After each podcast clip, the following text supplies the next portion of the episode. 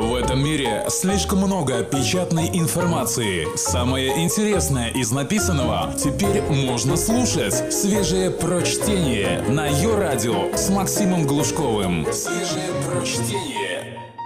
5 копеек Ивана Давыдова, заместителя главного редактора слон.ру. Тесный мундирчик, неудобный музей и стеснительное палачество. Прекрасная Россия наша как известно, в чистоте своей девической противостоит всему миру, пороки погрешему. А где чистота, там и нежная стыдливость, не коркий стыд, всплывающий иногда даже и в душе ущербного европейца, утомленного фашистскими шабашами да извращенными оргиями.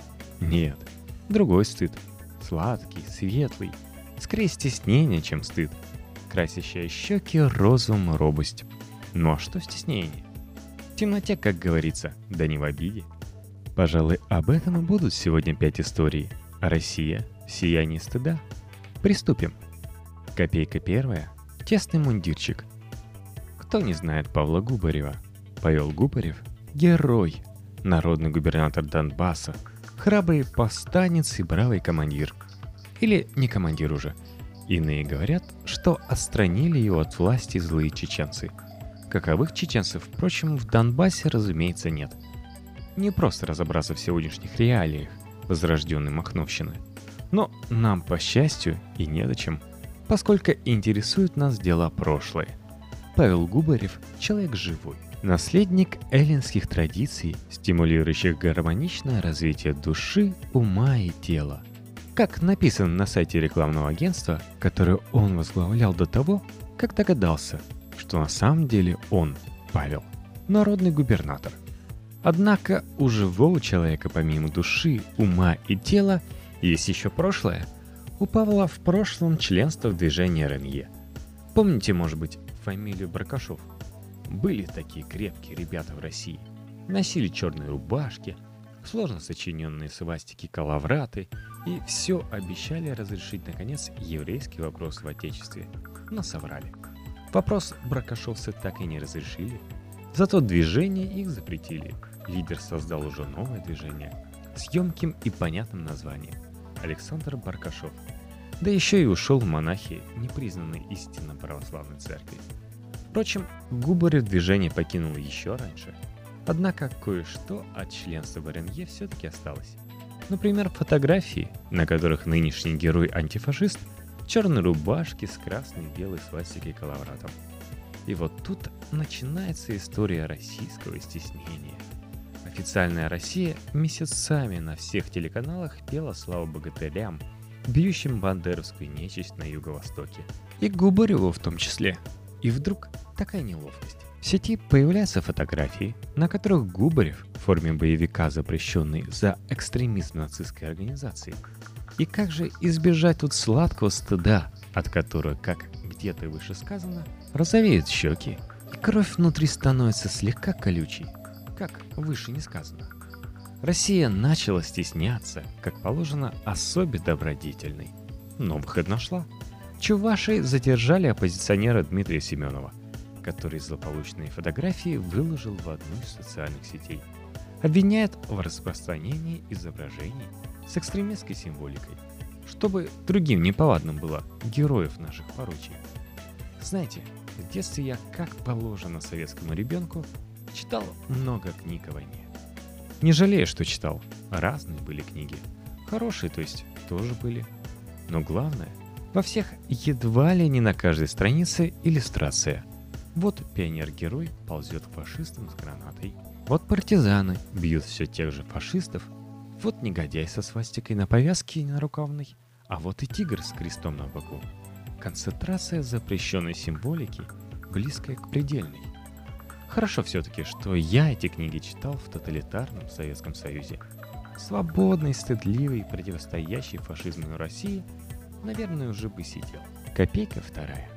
Неудобный музей. В Пермском крае, недалеко от города Чусовой, есть музей истории – политических репрессий Пермь-36. Почти целиком сохранившийся со сталинских времен лагерь, в котором можно на себе почувствовать незабываемую атмосферу славных времен. Бараки, колючка, вышки. Единственный, как ни странно, в своем роде, музей в стране, в которой дефицита лагерей никогда не ощущалось. Хотя ситуация с ними непростая. Не очень понятно, можно ли говорить «есть такой музей». Возможно, правильнее было. В музее каждое лето проводился фестиваль «Пилорама». Собирались разные люди, обсуждали дела минувшие и настоящие. И может быть, люди собирались специфические, а может быть, декорации на нужный лад настраивали. Но речи на фестивале произносились, как правило, крамольные. О героическом прошлом палаческом, без почтения и о радужном. Ох, сомнительное, конечно, слово, да, но да пусть будет настоящим, без восторга. В общем, постепенно стало понятно, что терпеть это дальше нельзя. Странная мода – родину ругать. И где? В лагере. Бараки такие, что до сих пор стоят. Колючая проволока в палец толщиной. Это ли не памятник славным деяниям предков? В прошлом году на финансирование фестиваля денег не нашлось. В этом, скорее всего, не найдется тоже. Но придушить крамольный фестиваль – это, конечно, полдела. Правильные слова нашел перский коммунист Рожев. Не случайно, что именно коммунист. КПРФ больше других переживала за честь светлого имени Сталина в темные либеральные времена. Теперь времена другие, и о наболевшем можно говорить не стесняясь. По сообщениям в перских СМИ, краевые власти собираются из-за дефицита бюджетных средств отменить, как и в прошлом году, финансирование в 2014 году очередного фестиваля «Пилорама», проводимого на базе так называемого Музея политических репрессий Пермь-36, разномастными представителями пятой колонны в России. Шаг правильный, и не только по причине нехватки средств. Гораздо серьезнее, что проведение пресловутой пилорамы, направленной, что бы ни говорили ее организаторы, на обеление бандерасов и их защитников, подобных Солженицыну. Далее. Разве деятельность псевдомузея Пермь-36 не является по своей сути поддержкой и очень вредоносной современных украинских бандерасов-неофашистов, правящих бал сегодня на Украине. Вредоносный, потому что сеет в душах неокрепших подростков отравленные семена неуважения, а то и ненависти к своему народу, к своей родине. Ну, конечно, является. Откуда и финал, мощный, точный, идеологически выдержанный.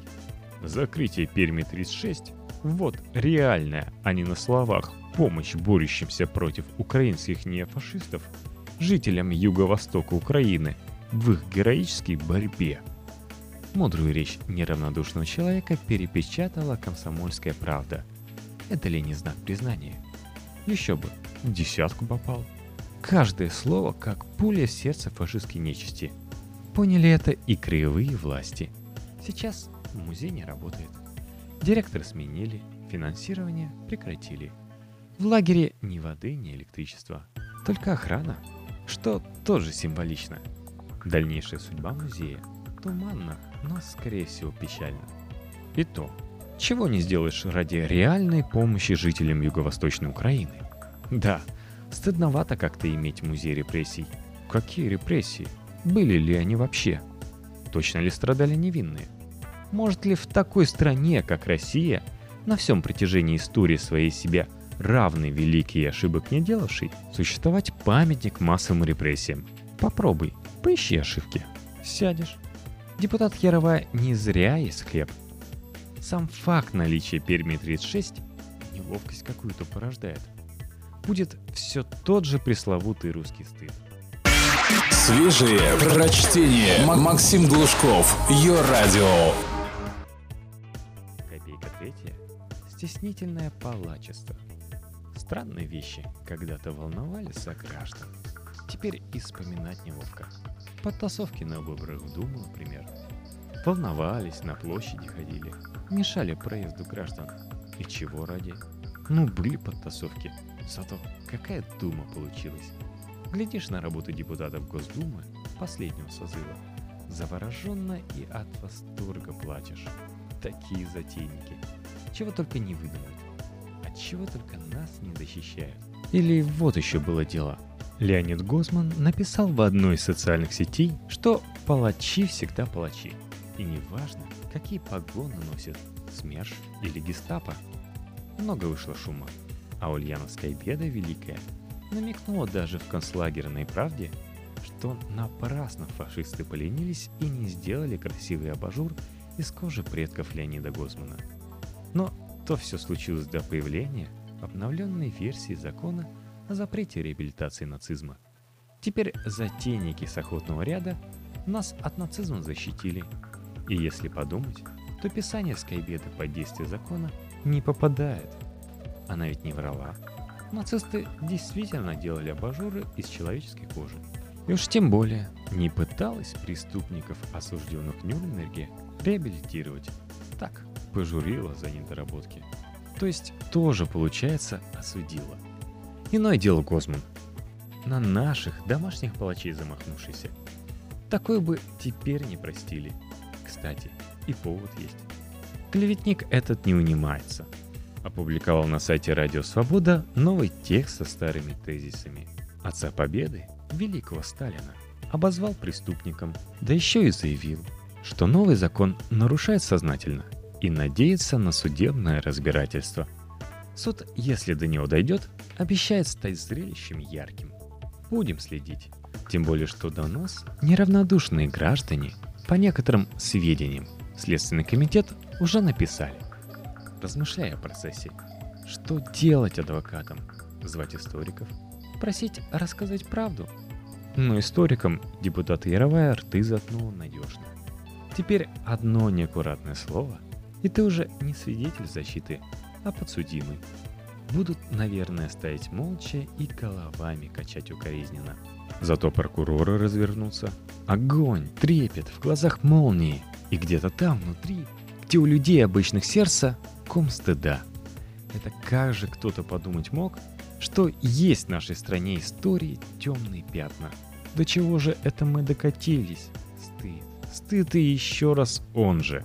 Копейка четвертая. Конец стеснения. Но есть история, в которых Россию обычная стеснительность покидает. Когда речь не о событиях 70-летней давности, не о дурацких каких-нибудь репрессиях, а о вещах насущных, важных, болезненных. О нанесении тяжкого вреда здоровью полицейских, например, посредством метания в их сторону пустой пластиковой бутылки – Телевизор месяцами показывал нам Майдан с битами, щитами, брусчаткой, катапультой и коктейлями Молотова. А бодрые телеведущие говорили, что вот они, массовые беспорядки. Потом телевизор показывал нам хмурых людей в камуфляже и с автоматами, захватывавших правительственные здания, бравших в заложники журналистов и сотрудников международных организаций – объявлявших себя губернаторами, мэрами, царями и генералиссимусами. Это, говорили бодрые ведущие, законная борьба народа за свои права. И казалось бы, после этого события 6 мая 2012 года на Болотной площади называть массовыми беспорядками как-то уже неловко. Какая-то должна при этом появляться стеснительность, стыд какой-то просыпаться, не вовсе сладкий. Но стыд дремлет, а стеснительность не появляется. Прошло два года уже. Одних обвиняемых амнистировали, других осудили. Но слишком глубоки душевные раны, полученные хрупкими бойцами ОМОНа, которые видели, как летит в их сторону пустая бутылка из пластмассы. Такое не забудешь. И дело длится. В Петербурге задержали Полину Странгину. Инкриминируют как раз метание пустой бутылки из пластика в сторону сотрудников – Сейчас девушка под подпиской о невыезде. В Москве задержан Дмитрий Ишевский. Вовсе непонятно за что. Следствие продлено на 25 месяцев, сообщают следователи. Специалисты работают с видео, выискивают новых преступников. От справедливого возмездия не уйдет ни один. Там ведь много народа разного, наверное, на видеозаписях. Может, и я где-нибудь мелькаю.